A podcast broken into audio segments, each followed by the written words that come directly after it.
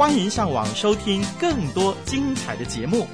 我们的网址是 voice of l w dot o r g，v o i c e o f l w dot o r g，以及 living water studio dot net，l i v i n g w a t e r s t u d i o 点 n e t。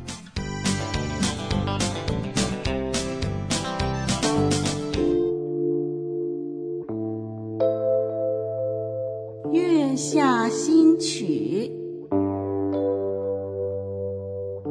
月光下的随想，星空下的眺望，播客小人物陪你话家常。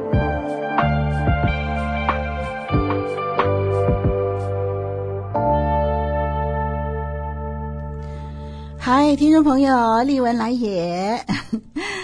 这段晚间时刻，让我们来聊聊昨日事，叙叙今朝情。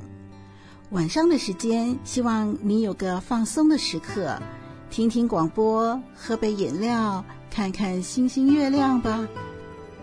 在《月下新曲》这个节目中，透过回忆往事，思考人生中每一件发生在自己身上事件的意义，那是非常棒的。研究历史啊，就是希望从历史学功课，参考前人的经验，也警惕自己不重蹈覆辙。其实呢，我们个人的经历啊，只要用正面积极的角度去思考，也可以从中受益不浅哦。这一集呢，丽文要跟您谈谈生日。上一集就提到丽文的爸爸一生劳苦，为着三个家省吃俭用一辈子。爸爸还有个很棒的优点，他很孝顺自己的父亲。丽文的祖父人生最后的几年几乎都在医院度过。爸爸每天要照顾服装店，晚上要开档卖糖水。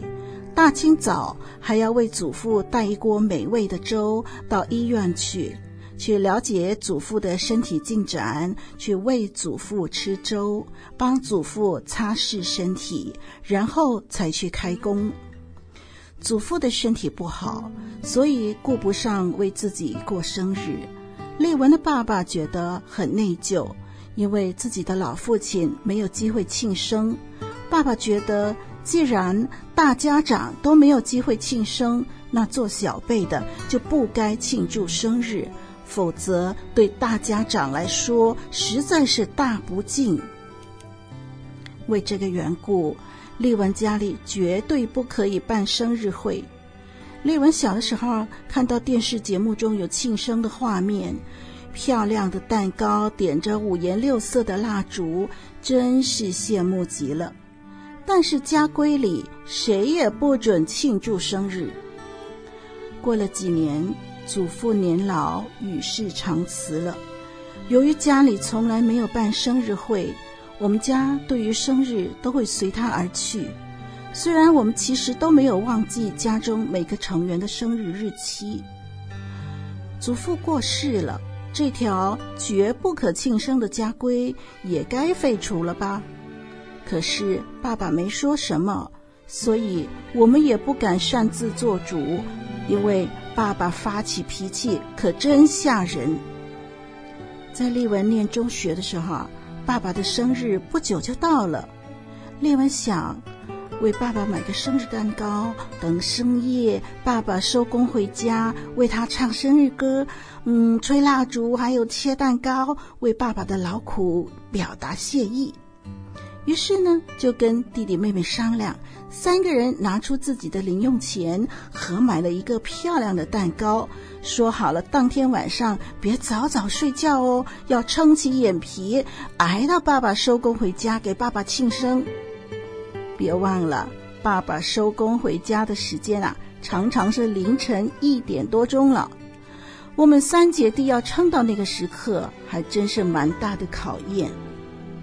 妹妹听了丽文的计划，立刻就说：“你不怕被爸爸大骂一顿吗？我们的家规是不准庆生啊。”我说：“这家规是因为祖父在世的时候没机会庆生才定下的。祖父已经过世多年，这家规应该改一改吧。更何况现在我们家的大家长就是爸爸，为大家长庆生没有违反家规啊。妹妹还是有些不放心。我对妹妹说：“我们不是做坏事啊，我深信啊，爸爸不会无理的发脾气。为他庆生，给他惊喜，说不定他会很安慰哦。”于是。三姐弟就在爸爸生日当天晚上，把蛋糕放在餐桌上，插了蜡烛，等爸爸回家。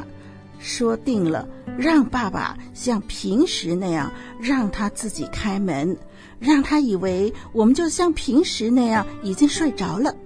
然后等爸爸一踏进门，我就会立刻把蜡烛点燃，然后由妹妹起音，带着大家唱生日歌。其实啊，说真的，丽文心中也七上八下，担心爸爸会不会大发雷霆，把蛋糕给砸了，所以就不断的祷告，求上帝祝福这场偷偷摸摸的生日会，求上帝让爸爸感到开心安慰。当天晚上十一点多，弟弟妹妹就累死了，妹妹说她很想先睡，我就叫弟弟妹妹先睡。靠近凌晨一点钟才唤醒他们，他们说到时候可能会起不来，所以他们都不敢睡。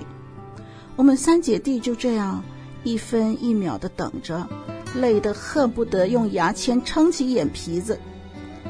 我对弟弟妹妹说：“我们忍一忍吧，就这么一次，下不为例，以后庆生就不选深夜了。”结果啊。终于等到爸爸回家，那时候是晚上十二点三十分，好棒啊！大概上帝也知道应该让我们早些休息。很奇妙，当天晚上爸爸突然就这么早收档了。钥匙开门声响起，弟弟妹妹兴奋又低声地说：“爸爸回来了，爸爸回来了。”于是我就开始划了根火柴。把蛋糕上的蜡烛点燃起来。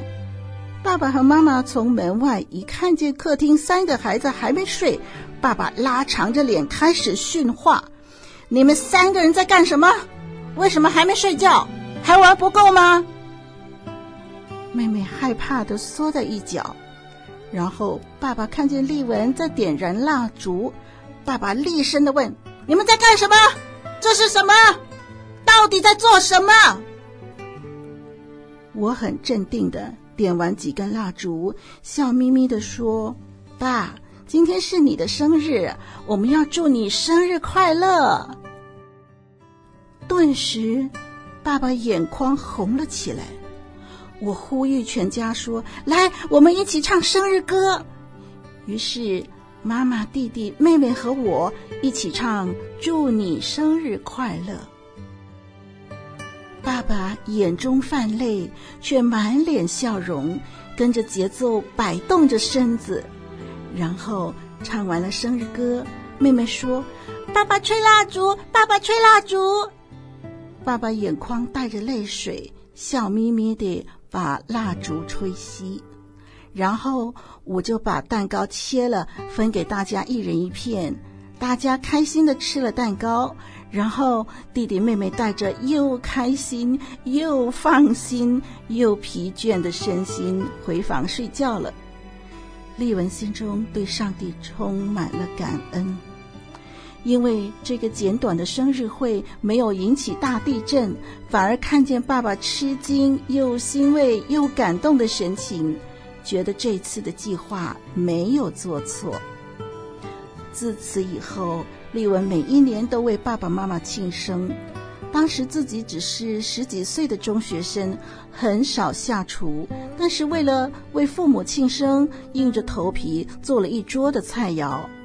每一年，一家人难得这么一次同桌吃饭，平时都各忙各的，吃饭从来不同时间。庆生是唯一有机会同桌吃饭的时刻。这件事让丽文发现，其实爸爸禁止全家人庆祝生日，是因为对祖父的亏欠，认为没有办法好好的服侍祖父，年老的时候终年住院，受病痛折磨。爸爸在生活重担和孝亲的压力下，不许可家人庆生。但是，当儿女们懂得爸爸的辛劳，记得他的生日，还熬夜等他回家，为他唱生日歌的时候，爸爸老怀宽慰，心头暖暖的。以后每一年的庆生，爸爸都是开开心心的接受我们的祝福。丽文这才明白，平时忙碌不多言的爸爸。其实也有柔软的心，也需要家人对他的肯定，也需要家人的注意。不是邀功，但却是需要被鼓励，才不会付出的那么的孤单。丽文慢慢的学会了，不要把每个人定型在某种的类别。人与人之间有很多未能互相了解的区域。不苟言笑的人，可能有一颗炽热爱助人的好心肠；冷漠的人，可能内心非常渴望别人的关心；高谈阔论的人，可能正陷入忧郁。感谢上帝，他了解每个人内心真正的境况。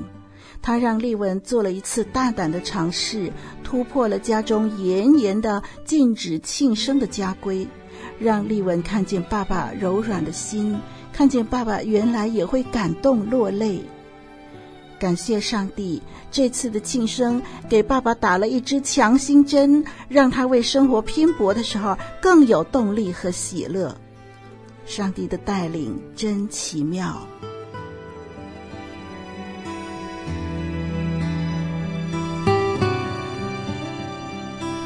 好吧，今晚就聊到这儿喽。我是丽文，晚安哦。